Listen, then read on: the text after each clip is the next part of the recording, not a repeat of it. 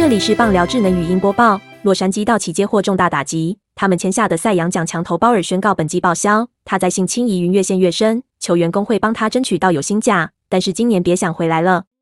道奇紧急买下的蓝眼薛尔瑟此时越战越勇，十三日缴出了八局零失分以及生涯三千 K 达阵。道奇八比零击退强敌教士。第二局出现一个惊人的镜头，薛尔瑟面对教士队核心棒次，一共投出九颗球。三位打者九球全数出棒，全都遭到三振。这是薛尔瑟生涯第三度单局九球 K 掉三人，追平红袜塞尔、名人堂左投寇法克斯的大联盟纪录。即使薛尔瑟投满八局，也才用掉九十二球。教士队前七局二十一上二十一下无人上垒，直到第八局才由何斯莫的二垒打突破了薛尔瑟的完全比赛。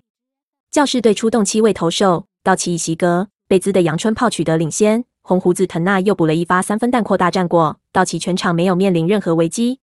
薛尔瑟此战九次夺三振，生涯达到三千零三 K。现役球员只有他和老战友维兰德拥有三千 K。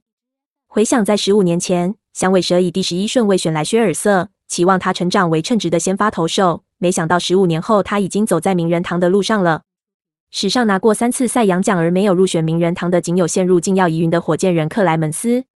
本档新闻由中时新闻网提供，卢品清编辑，微软智能语音播报，慢投录制完成。